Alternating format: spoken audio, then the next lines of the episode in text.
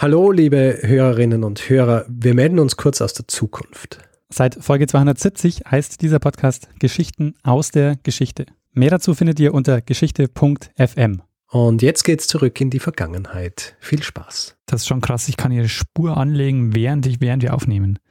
Eieiei. Das ist brutal. Technik heutzutage. Das ist echt brutal.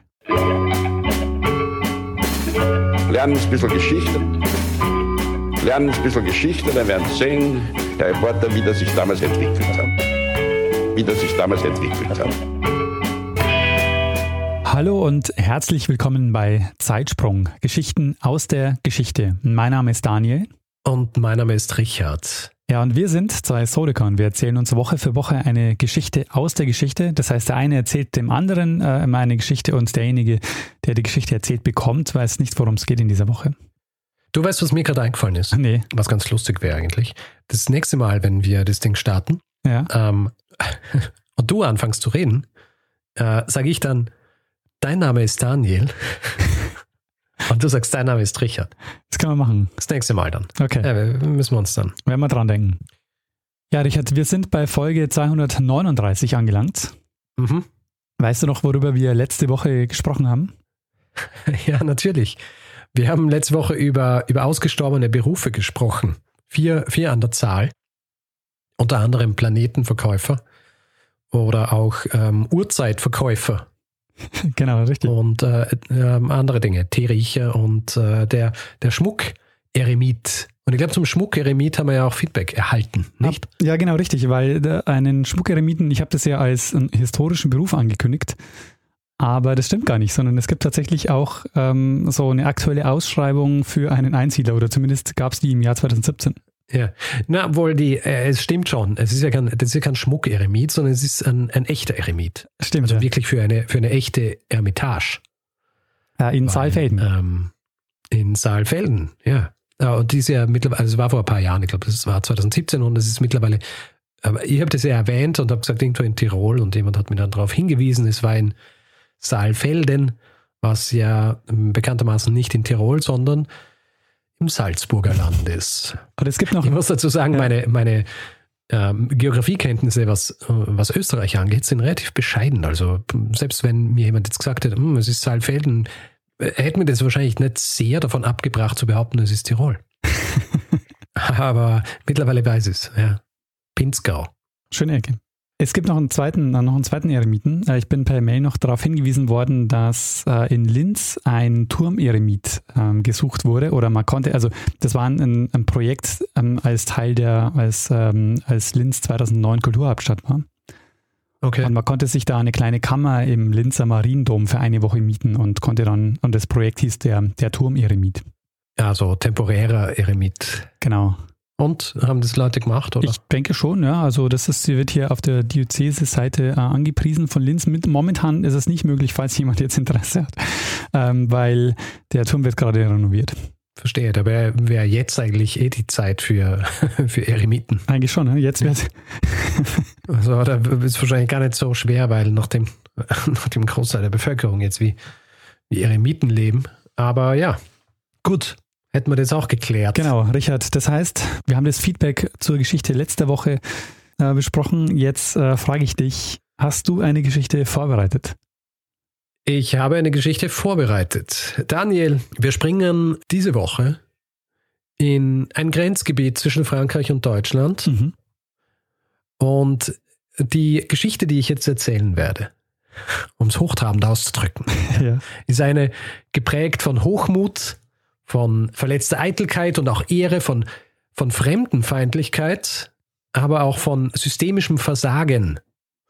Und das Ganze ist verpackt in eine innenpolitische Krise, die, die uns zeigt, wie eine eigentlich kleine Sache eine Wirkung haben kann, ja. die vom kleinsten Schuhmacher bis zum Kaiser alle betreffen kann. Also, Richard, Respekt, das ist äh, wirklich ein sehr, sehr guter Teaser, den du da äh, vorgelegt hast. Und der Hast du, hast du irgendeine Ahnung, hast du irgendeine Ahnung, über was ich spreche? Nee, keine Ahnung. Aber es hört sich gut an. Das könnte ja auch verfilmt werden. Sehr gut. Daniel, wir befinden uns in dieser Geschichte am Anfang des 20. Jahrhunderts. Mhm. Genau befinden wir uns im Jahr 1913. Der Ort des Geschehens ist eine kleine Stadt im elsässischen Grenzgebiet, die auf Französisch Saverne heißt, und bei den Deutschen Zabern. Hast du schon mal gehört von der Stadt Zabern? Nee, oder sagt man nichts. Nie gehört. Gut, das bedeutet, dass dir diese Geschichte wahrscheinlich nicht bekannt ist. Nee, aber Kotze spielt keine Rolle. Kotze ja. spielt keine Rolle, nein. Das ist eine andere innenpolitische Affäre.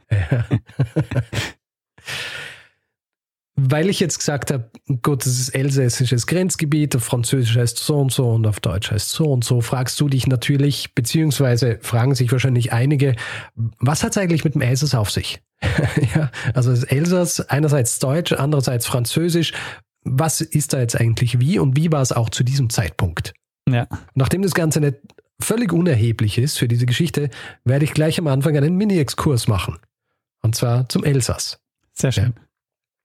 Also dieses äh, Gebiet Elsass, äh, mittlerweile Ostfrankreich, ist ein Gebiet, das politisch, sprachlich, kulturell schon immer recht, recht vielfältig war. Ja? Und eigentlich jahrhundertelang immer wieder zwischen unterschiedlichen Mächten hin und her geschoben worden ist. So ist es zum Beispiel im 10. Jahrhundert noch Teil des Heiligen Römischen Reichs gewesen, unterschiedlicher Verbände, auch die sich zusammengefügt haben bis es dann ab Mitte des 17. Jahrhunderts Stück für Stück dem französischen Reich zugeführt worden ist, wenn man so will.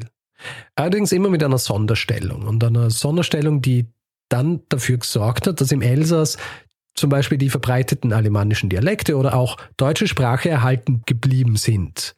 Und obwohl Frankreich die politische Oberhoheit über dieses Gebiet gehabt hat, ist die Zollgrenze anders äh, verlaufen, was dann dafür gesorgt hat, dass das Elsass wirtschaftlich und kulturell erblüht ist in dieser Zeit. Ja. Mhm. Also ab dem 17. Jahrhundert bis ungefähr zur Französischen Revolution. Während der Französischen Revolution ändert sich das dann ein bisschen. Also das äh, Elsass wird jetzt offiziell dem äh, Französischen Reich eingegliedert. Sonderrechte werden entzogen. Aber das ändert sich dann ungefähr 100 Jahre später auch wieder.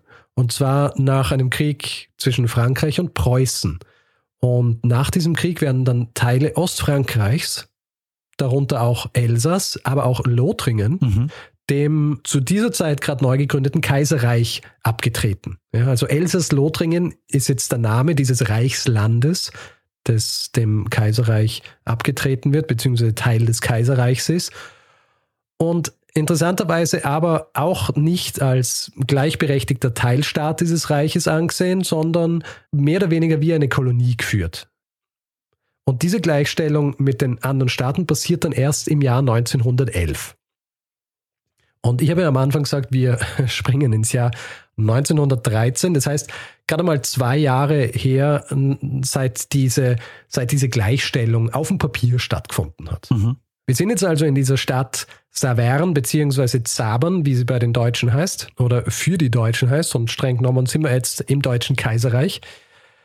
Und es ist eine, eine Garnisonsstadt. In erster Linie lebt diese Stadt, und äh, wenn ich jetzt Stadt sage, ist es auch ein bisschen hochtrabend, weil es ist im Grunde Dorf 9000 Einwohnerinnen und Einwohner. Diese Stadt lebt vom Militär, das dort stationiert ist. Die Koexistenz ist eigentlich sehr friedlich, bis es nicht mehr friedlich ist. Und Grund dafür ist ein, ein junger Mann, der nach Zabern versetzt wird. Mhm. Er ist gerade mal 20 Jahre alt und sein Name ist Günther Freiherr von Forstner. Und dieser Günther Freiherr von Forstner erklärt am 28. Oktober 1913 im Rahmen einer Instruktion an seine Rekruten, dass sie, wenn sie Stadtausgang haben und es zu Auseinandersetzungen käme mit Mitgliedern der lokalen Bevölkerung, sie nicht davor zurückscheuen sollten, von ihrer Waffe Gebrauch zu machen. Hm, mhm. Ist aber noch nicht alles.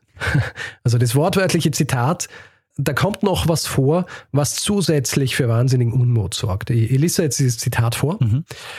Wenn Sie aber von ein paar solchen Wackes angegriffen werden, so gebrauchen Sie Ihr Seitengewehr ordentlich und wenn Sie dabei einen solchen Wackes über den Haufen stechen, schadet das auch nichts. Und was hier natürlich Stein des Anstoßes ist, ist das Wort Wackes. Ist dir das schon mal untergekommen? Nee, nee Wackes. das äh, höre ich zum ersten Mal. Wackes. ja. Wackes ist, ist einfach ein, ein schmählicher Begriff für, für die Elsässer. von den Deutschen zu dieser Zeit gewesen. Und er sagt dieses Wort und zusätzlich verspricht er seinen Untergebenen sogar, dass sie für jeden niedergestochenen Wackes eine Prämie bekommen würden, und zwar 10 Goldmark. Ein anwesender Unteroffizier erhöht dann sogar diese Prämie nochmal um 3 Mark. Also 13 Goldmark für einen abgestochenen Wackes. Mhm. Ja. Und also abgesehen davon, dass das Aufruf zur Gewalt und sogar zum Mord ist, ja. Ja, sorgt auch die Verwendung dieses Wortes Wackes für Unmut. Ja? Weil das Wort Wackes ist so unbeliebt, beziehungsweise ist so schmählich, dass es sogar im deutschen Militär seit dem Jahr 1903 verboten war. Ah, okay. Also es hätte eigentlich nicht einmal verwendet werden dürfen. Jetzt ist es so, unter diesen Rekruten, denen Günther Freiherr von Forstner diese Anweisungen gibt, unter diesen Rekruten sind auch Reichsländer, also Elsässer. Und das Ganze kommt natürlich raus. Also wenige Tage später wird in diversen Zeitungen von diesen Instruktionen berichtet, und zwar über die ganze politische Bandbreite. Also einerseits zum Beispiel in der Tageszeitung Der Elsässer, aber auch im Zaberner Anzeiger. Und ab dem 6. November, also einige Tage danach, wird ständig darüber berichtet. Und die Bevölkerung ist natürlich empört. Ja? Also nicht nur, dass hier jemand auch fordert, Elsässer zu töten, wenn wir mit ihnen in, in, in, Streit geraten, werden sie auch noch als Wackes beschimpft.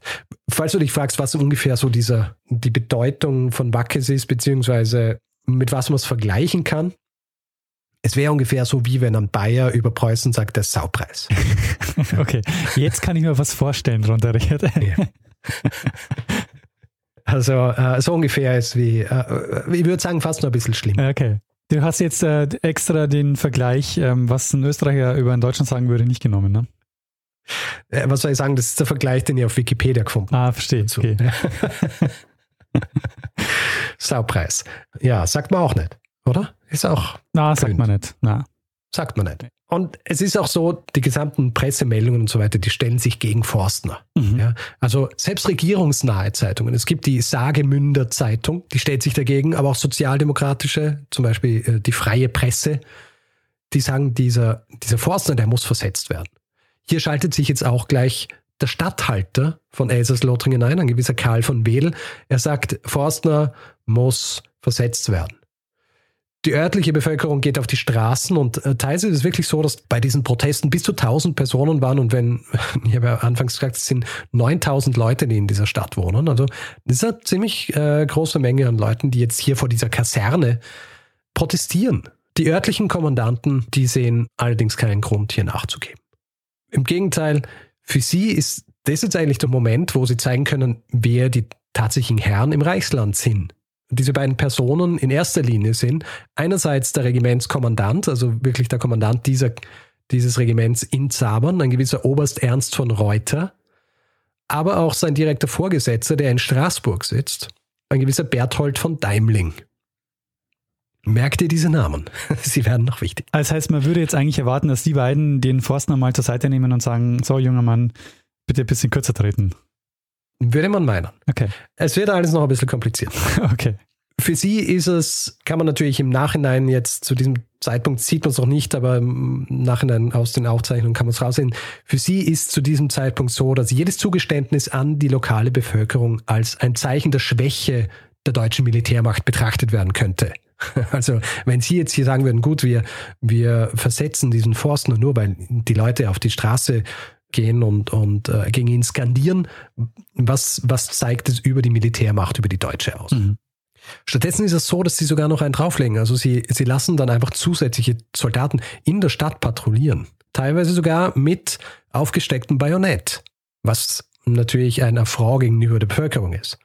Also wenn du ein Bajonett aufsteckst, dann gehst du davon aus, dass du, dass du Auseinandersetzungen haben wirst, ja, und dass du auch gebildet bist, dieses Bajonett zu verwenden. Es dauert eine Zeit lang, bis eine offizielle Stellungnahme kommt. Die kommt dann schließlich am 11. November aus Straßburg. Und ähm, sie machen es aber gleich falsch. also, was sie zuerst einmal versuchen, ist, dass sie, dass sie sagen, dass dieses Wort Wackes in Wirklichkeit gar kein Schimpfwort gegen, gegen Elsässer sei, sondern es, es ist einfach nur ein generelles Wort für so, für so einen Streithansel. Ist nichts gegen die Elsässer und Elsässerinnen persönlich. Anstatt sich also so direkt in diesem Statement mit Forstner auseinanderzusetzen und das irgendwie auch zu erklären, dass das nicht richtig ist, was er gemacht hat, versuchen sie, die Sache so runterzuspielen und auch die Schuldfrage, also von dieser Schuldfrage abzulenken, beziehungsweise einfach zu sagen, jemand anderer ist schuld, dass diese ganze Sache überhaupt passiert ist und zwar nicht Forstner selber, sondern diese Rekruten, die das Ganze an die Presse weitergespielt haben. Interessanterweise ist es so, sie lassen Forster nicht völlig unbestraft. Mhm. Ja, also es ist nicht so, dass er die wahnsinnig große Strafe kriegt. Er kriegt sechs Tage Hausarrest. Mhm. Sechs Tage Hausarrest. In diesem Statement vom 11. November wird es aber nicht erwähnt. Was komisch ist, also einerseits komisch ist, äh, weil das ja eigentlich dafür sorgen hätte können, dass die Bevölkerung und auch der Stadthalter zum Beispiel beruhigt werden dass man sieht, okay, gut, hier ist was gemacht worden. Andererseits waren sie der Meinung und vor allem auch dieser Daimling, der in Straßburg sitzt, dass es eine innermilitärliche Angelegenheit ist. Also warum sollten sie das an die Öffentlichkeit tragen? Dieser Forstner ist also in Hausarrest sechs Tage, kommt nach diesen sechs Tagen aus dem Hausarrest raus, kann sich jetzt aber aus dieser Kaserne nur in Begleitung von anderen Soldaten bewegen. Mhm. Ja? Weil du musst dir vorstellen, die Leute wissen noch immer nicht, dass er eigentlich bestraft worden ist, wenn man ja. das jetzt als Bestrafung sehen kann. Also sie gehen davon aus, das Ganze ist von ihm gesagt worden und die Obrigkeit, denen ist es egal und sie lassen ihn machen. Und jetzt sehen sie, dass er hier rauskommt, begleitet von vier Soldaten, die alle bewaffnet sind. Natürlich wird er dann beschimpft und er wird sogar bespuckt. Ja. Die Tatsache, dass diese Soldaten dabei sind, das wird auch noch als zusätzliche Provokation gesehen. Das Ganze hier noch zusätzlich martialisch zu machen, selbst wenn er einfach nur rausgeht, um sich Zigaretten zu kaufen. Mhm. Diese, diese Unruhen bzw. diese Beschimpfungen, die hören nicht auf. Und der Reuter fordert dann auch den Kreisdirektor, einen gewissen Georg Ma, auf, dass er hier äh, für Ruhe sorgt. Ja, er ist zuständig quasi für die Polizei, also sie sollen dafür sorgen, dass die Leute aufhören, diesen Forstner und auch andere Soldaten zu beschimpfen. Und er solle äh, den sogenannten Belagerungszustand ausrufen. Mhm. Und dieser Kreisdirektor Georg Ma, der lehnt es ab und sagt, nein, nur der Kaiser kann es ausrufen. Was auch stimmt. Also zu diesem Zeitpunkt die, die Beziehungen zwischen der elsässischen Bevölkerung in Zabern und dem Militär sind auf dem Tiefpunkt. Allerdings kann es noch immer schlimmer kommen. Und es kommt schlimm. Ja, ich wollte gerade sagen, also das würde mich jetzt äh, enttäuschen, wenn die Geschichte schon zu Ende wäre. Es ist so, äh, Forstner, Forstner redet wieder Unsinn. Einige Wochen danach überhören manche wir mittlerweile schon wieder im Dienst. Mhm anderen Rekruten erklärt, dass sie, äh, falls sie in Betracht ziehen würden, das äh, deutsche Militär zu verlassen, um Teil der französischen Fremdenlegion zu werden, ja, dann sollen sie das machen. Er selber scheißt auf die französische Flagge. Hm. Sehr despektierlich gegenüber der französischen Flagge wird dann auch dem Elsässer, also dieser Zeitung Mitte November, zugetragen. Zuerst einmal dementiert äh, das Militär, dass hier überhaupt sowas gesagt worden sei. Und dann werden auch die Leute, die das bezeugen, dass es tatsächlich stattgefunden hat, also äh, mehrere Musketiere und auch ein Feldwebel, die werden kurzerhand einfach verhaftet. Interessant ist, dass zu diesem Zeitpunkt Reuter, der, der Kommandant dieser Kaserne, also beziehungsweise dieses Regiments, dass der schon nicht mehr in Zabern ist, weil er schon bevor das Ganze ausgebrochen ist, hat er sein Abschiedsgesuch eingereicht. Also quasi gesagt, er, er möchte dieses Regiment verlassen. Das ist ihm auch genehmigt worden. Deswegen am 12. November ist er eigentlich schon abgereist und er wird jetzt vom Kaiser wieder zurück nach Zabern beordert. Ja. Es ist anzunehmen, dass es zwei Gründe gegeben hat, warum, warum er wieder zurück beordert worden ist. Einerseits, weil sein Abgang einfach in einem schlechten Licht stattgefunden hat. Die Tatsache, dass er jetzt geht, auch wenn es nichts mit dieser, mit dieser Forstner Sache zu tun hat, wenn sich die Bevölkerung von Zabern das jetzt anschaut, dass hier der Kommandant geht, dann gehen sie davon aus, dass es so eine Art Schuldeingeständnis ist. Also sie haben hier was falsch gemacht, also muss er gehen. Deswegen wird er zurückgeholt und zusätzlich sagt auch Daimling, also sein direkter Vorgesetzter aus Straßburg, dass er ursprünglich der Meinung war, dass der Abgang des Reuters aus Zabern deeskalierend funktionieren würde, also Deeskalation forcieren würde, was nicht passiert ist. Mhm. Reuter wird zurückgeholt nach Zabern und er hatte so ein bisschen einen Freibrief, dass er diese ganze Sache unterdrücken kann, so wie er will, und das macht er dann auch. Er lässt zuerst einmal diese Elsässer Rekruten, von denen ich erzählt habe, die ganz am Anfang diese Forster-Geschichte ver verbreitet haben, die lässt, er, die lässt er jetzt verhaften und er lässt auch gleichzeitig Redaktionsräume einer Lokalzeitung durchsuchen auf der, auf der Suche nach weiteren Whistleblowern, wenn man so will. Und dann am 28. November kommt der eigentliche, der eigentliche große Eklat. Reuter lässt 60 bewaffnete Soldaten aus seinem Regiment, darunter auch Forstner selber, auf den Hauptplatz in Zabern ausrücken. Und zwar nur, weil sich hier auf diesem Hauptplatz ungefähr zwei Dutzend Zivilisten versammelt haben, die nicht einmal richtig lautstark protestiert haben, einfach nur äh, sich versammelt haben, beisammengestanden sind. Er lässt diese Soldaten, diese ungefähr 60 Soldaten dort positionieren und im Grunde den Hauptplatz und die Hauptstraße besetzen und einfach den ganzen Tag lang wahllos Personen festnehmen. Mhm.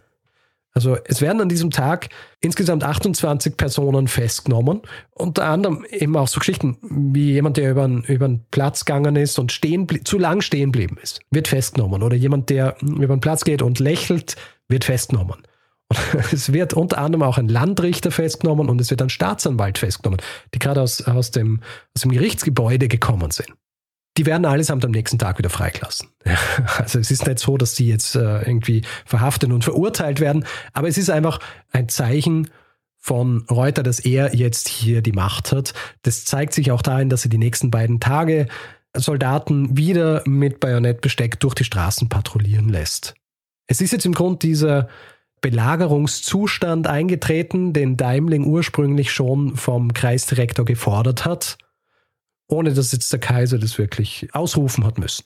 In der Presse ist jetzt auch im Grunde die Rede von einer Kapitulation der Zivilverwaltung vor der militärischen Nebenregierung. Hm. Und spätestens jetzt ist diese gesamte Affäre keine, keine lokale Angelegenheit mehr. Also das wird recht schnell rausgetragen über die Grenzen raus, dass es nicht nur im Deutschen Kaiserreich, sondern fast weltweit eine Sache ist, die besprochen wird. Und es schnell werden die Reaktionen des Militärs und auch äh, der Vorgesetzten und vor allem auch des Kaisers in Frage gestellt hier. Interessant an dieser ganzen Sache ist, dass der Mensch, der das ausgelöst hat, ja. Forstner im Grund kaum mehr eine Rolle spielt, obwohl er sich zusätzliche Dinge leistet. Es ist nämlich so, am 2. Dezember, also kurz nachdem diese Sache stattgefunden hat, ist er bei einer Übung, ähm, einer militärischen Übung außerhalb äh, von Zabern und er wird dort von Mitarbeitern oder von, von Arbeitern einer Schuhfabrik erkannt und verspottet und Forstner will sie verhaften lassen, ja, festnehmen lassen. Die rennen aber alle weg, nur ein Schustergeselle kann nicht fliehen und er wird daraufhin von, von Forstner mit seinem Säbel geschlagen und schwer im Kopf verletzt. Mhm. Forstner wird zwar im Zuge dessen auch vor ein Militärgericht gestellt, wird ursprünglich zu 45 Tagen verurteilt, wird dann aber wieder freigesprochen beziehungsweise es gibt dann einen Einspruch und er wird dann freigesprochen, weil, weil gesagt wird, dass er aus Notwehr gehandelt hätte. Was natürlich Unsinn ist. Aber Forstner spielt in dieser ganzen Affäre mittlerweile eigentlich keine Rolle mehr. Er wird dann auch zum dritten pommerschen Infanterieregiment nach Bromberg versetzt. Währenddessen schwelt diese Affäre über, über das, äh, das Deutsche Kaiserreich hinaus auf die ganze Welt. Und eben auch im Reich wird jetzt viel protestiert gegen diese Art der militärischen Willkür. Mhm. Im Elsass gibt es Proteste zum Beispiel in Mühlhausen, aber auch andere große Städte, wo dagegen protestiert wird, dass dieser Militarismus aus dem Ufer läuft im Deutschen Kaiserreich. Also da wird dafür protestiert im Grund, dass der wieder in seine Schranken verwiesen wird. Und in der Presse werden die Stimmen immer lauter, dass Daimling in Straßburg, also der General Daimling, dass er abgesetzt wird, aber davon ist eigentlich überhaupt keine Rede, weil Daimling agiert im Grund genau so, wie es der Kaiser von ihm will. Mhm. Es findet dann eine Ad-Hoc-Konferenz statt, wenn man so will. Also am 30. Äh, November ist Wedel, der Statthalter von Elsass-Lothringen, in der Nähe von Donaueschingen, weil er mit dem Kaiser sprechen will, der dort gerade beim Jagdausflug ist. Der Kaiser aber sagt, er hat keine Zeit, er soll sein Ansuchen einfach schriftlich an ihn stellen, was was nicht richtig ist eigentlich. Und es wird recht klar, der Kaiser ist eine, eindeutig auf der Seite des Militärs und er möchte sich da auch nicht reinreden lassen. Er möchte sich hier nicht von, von irgendeinem Statthalter reinreden lassen. Er will sich auch nicht von seinem Reichskanzler reinreden lassen. Ein gewisser Bethmann Hollweg, der versucht hat, hier so ein bisschen die Wogen zu glätten. Und er will sich auch schon gar nicht vom Reichstag reinreden lassen. Aber der öffentliche Druck wird mittlerweile so groß, dass dann am, 15, am 5. Dezember in Donaueschingen eine Konferenz stattfindet, bei der unter anderem eben Daimling, der General, äh, Wedel, der Statthalter, der Reichskanzler Bethmann Hollweg und auch der Kaiser zugegen sind. Und Wedel ist äh, natürlich aufgebracht und laut der, der Berichte von dieser Konferenz wirklich äh, ist, schreit er auch so und sagt, dass, äh, dass es auf keinen Fall möglich ist, dass hier die, die zivilen Kräfte einfach verdrängt werden durch die militärischen und er droht mit dem Rücktritt der gesamten elsässischen Regierung und der Kaiser ist natürlich bestürzt mhm. und lehnt es ab und bietet dann als Kompromiss an, dass diese Kompanie in Zabern aufgelöst und zersetzt wird. Und das passiert dann auch. Hm. Und damit ist im Grund diese, die Zabern-Affäre zu Ende. Allerdings hat sie einige Folgen, die nicht so offensichtlich sind, aber die man sieht, wenn man genau hinschaut. Okay. Vielleicht mal die, die naheliegenden Folgen. In dieser Konferenz wird eben auch gesagt, gut, das ist nicht richtig, was hier passiert wird. Allerdings wird in den, in den Kommuniqués, die nach außen dringen, wird zum Beispiel dieser Einfluss von Wedel bei dieser Entscheidungsfindung, dass zum Beispiel die Kompanie aufgelöst wird, völlig ignoriert. Es wird so hingestellt, als wäre das in erster Linie einfach was, was, was der Daimling und der, der Kaiser miteinander ausgemacht haben. Ja, sind zum Schluss gekommen, dass das so passiert ist. Es werden aber dann auch Reuter und sein Leutnant äh, Schad, die gemeinsam diejenigen waren, die an diesem 28. November auf den Hauptplatz gegangen sind und diese überbordende Militärmacht demonstriert haben, die werden in Straßburg vor ein Kriegsgericht gestellt, aber es ist mehr oder weniger, wie soll ich sagen, so ein, äh, so ein Schauprozess. Also sie werden auf Basis eines älteren Gesetzes aus dem Jahr 1820 werden sie freigesprochen. Dieses Gesetz sagt, dass in einer Stadt der höchstrangige Militär diese Befugnisse, polizeilichen Befugnisse an sich ziehen könnte, wenn die Zivilverwaltung das nicht kann. Und dann argumentieren sie einfach, dass in, in Zabern das der Fall war. Und die liberalen Vertreter der Zivilgesellschaft, die protestieren natürlich dagegen. Und für, fürs Militär ist es natürlich ein, ein großer Erfolg, dass sie so argumentiert worden ist. Allerdings ist es so, dass diese Demonstrationen, die stattgefunden haben, die Proteste im Deutschen Kaiserreich nach dieser Zabern-Affäre oder während dieser Zabern-Affäre auch dafür gesorgt haben, dass dieser überbordende Militarismus im Deutschen Kaiserreich in Frage gestellt worden ist und dann mit unterschiedlichen Anträgen auch im Reichstag etwas beschnitten worden ist. Also eine Folge relativ schnell drauf ist am 19. März 1914, wo dem Militär untersagt wird, dass sie zivilen Behörden in ihre Arbeit reinreden. Also militärische Unterstützung darf erst kommen, wenn die zivile Verwaltung dezidiert danach fragt bzw. das anfordert. Für Elsass-Lothringen sind die Folgen in erster Linie personeller Natur. Wedel, der Statthalter, verabschiedet sich im April. Er wird ersetzt durch einen preußischen Hardliner, ganz zum Unmut der Elsasser. Die eigentliche Schlüsselfigur in, diesem, in dieser ganzen Affäre ist eigentlich Daimling. Und er wird auch im Zuge dieser Affäre so ein bisschen zum Symbol dieses, dieses Militarismus des Kaisers, ja, dieses wilhelminischen Militarismus. Also es ist zum Beispiel, es wird zum Beispiel über ihn geschrieben, System prallt hier gegen System, Militarismus und Verfassung stoßen hier zusammen. Und dieser Daimling, so wie es scheint, hat während dieser ganzen Affäre einfach immer die Strippen gezogen, wie man so schön sagt. Sagt man es so? Strippen gezogen. Ja, sag mal. Ja. ja. ja.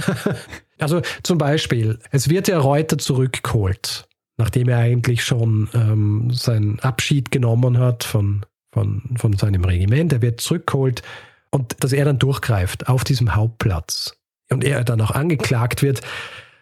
Das ist im Grund in erster Linie, weil es der Daimling ihm angetragen hat. Also Daimling als sein Vorgesetzter hat gesagt, er muss durchgreifen und er hat im Grund alle Freiheiten, um das zu tun.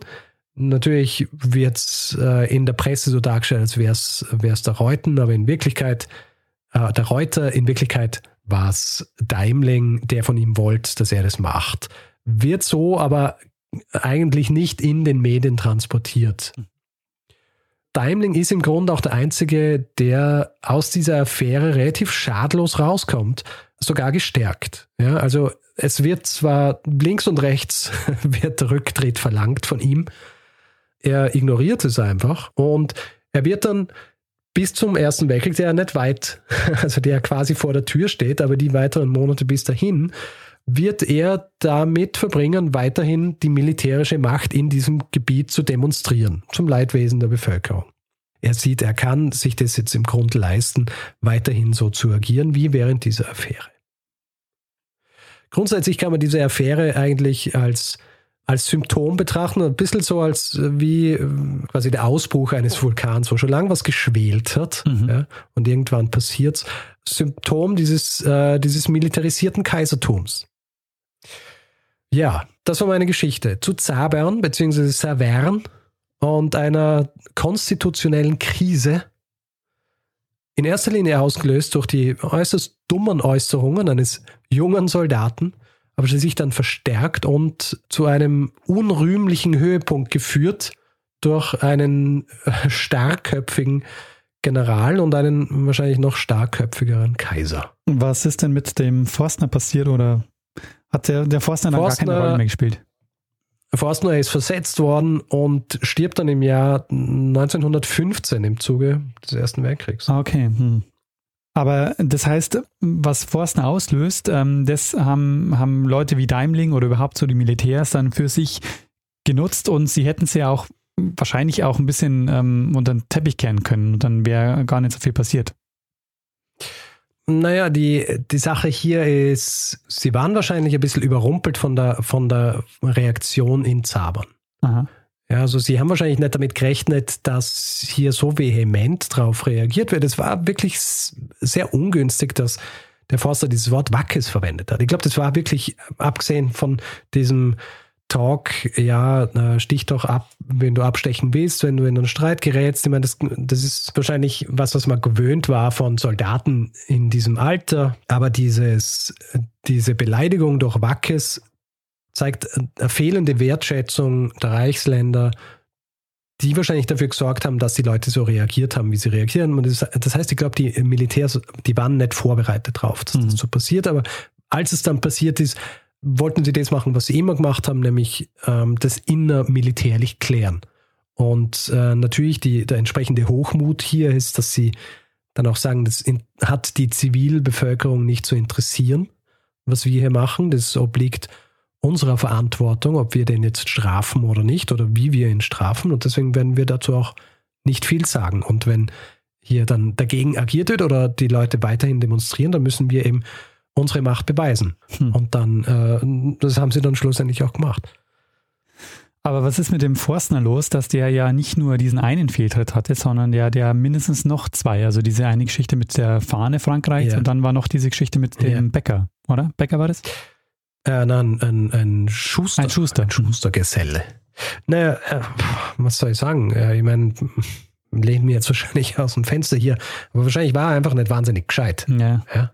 Viel Gedanken hat er sich höchstwahrscheinlich nicht gemacht drüber. Es ist halt einfach diese Hybris, die jemand hat, der, der jung ist, dem er, dem er Gewehr und dann Säbel in die Hand gibt und sagt, du äh, hast jetzt hier eine gewisse Machtposition dann passieren solche Dinge. Aber ist es eigentlich üblich, dass man in so jungen Jahren schon Leute unter sich hat, die man dann ähm, einweisen kann oder die man dann ähm, befehligen kann? Ich nehme mal an, dass er adlig war. Naja, also Und das. Dann, ähm, dann, dann wirst du aber in so eine Position gesetzt. Ja. Was ich auch sehr interessant finde, ist diese Geschichte mit Elsass Lothringen, weil ähm, du hast ja gesagt, am Anfang oder die ersten Jahre war das ja nicht gleichberechtigt, sondern es war so eine Art Kolonie, ähm, die äh, des Deutschen Reiches. Und das fand ich sehr, ja, sehr also interessant. Wie, wie Kolonie geführt, ja. Äh, weil das, das war mir nicht klar. Und ich meine, man kennt ja Elsass-Lothringen vor allen Dingen eben immer in diesem Streitfall Frankreich und Deutschland. Und ähm, in, also das, äh, das finde ich sehr interessant. Und diese Affäre habe ich äh, noch nie gehört dabei. Oder Wackes auch noch nie gehört. Wackes ist auch sehr spannend. Wackes. Ja, sag's nicht so oft. Vielleicht ist es noch immer an äh, eine äh, beleidigender Begriff. Ja, ja. Also es kommt ja immer ein bisschen darauf an, wie man es sagt. Also ähm, ich. Äh, ja, ja, du kannst es als Zitat sagen, aber vielleicht ist es halt trotzdem jedes Mal, wenn es Leute hören, ist es wie ein, ein, äh, ein Schnitt. Klar. Ja? Ich meine, man könnte das, das jetzt dann natürlich rausschneiden so und dann äh, in einem anderen Kontext ähm, wieder in einem anderen Audiostück verwenden und dann klingt es vielleicht schon wieder ganz anders.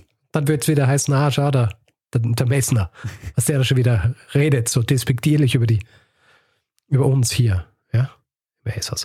Na, aber ähm, ja, natürlich, ähm, es ist sehr spannend. Ich bin drauf gestoßen Mhm. über ein Buch. Ähm, es ist nämlich so, es gibt im Englischen einen Begriff, der heißt Sabonism. Mhm.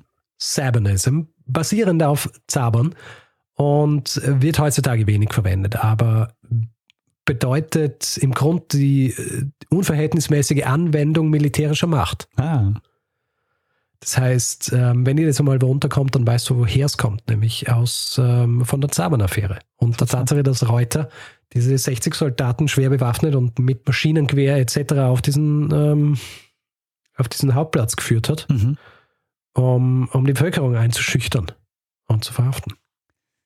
Das heißt, äh, du hast auch einen äh, Buchtipp dazu oder irgendwas, was man. Ähm, ja, es kommt aus einem Buch, das heißt Around the World in 80 Words, wo es darum geht, dass unterschiedliche Wörter in der englischen Sprache ihren Ursprung in unterschiedlichen geografischen Orten auf der Welt haben. Mhm.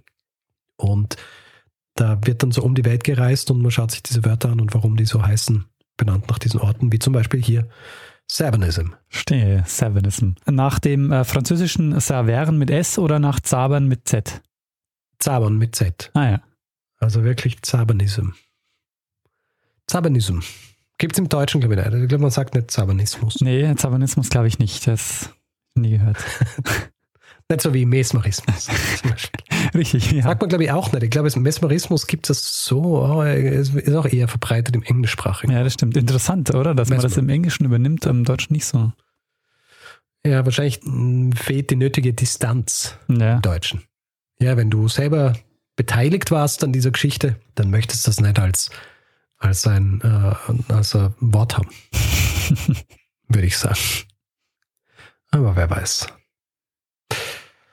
Ja, Daniel, hast du noch Fragen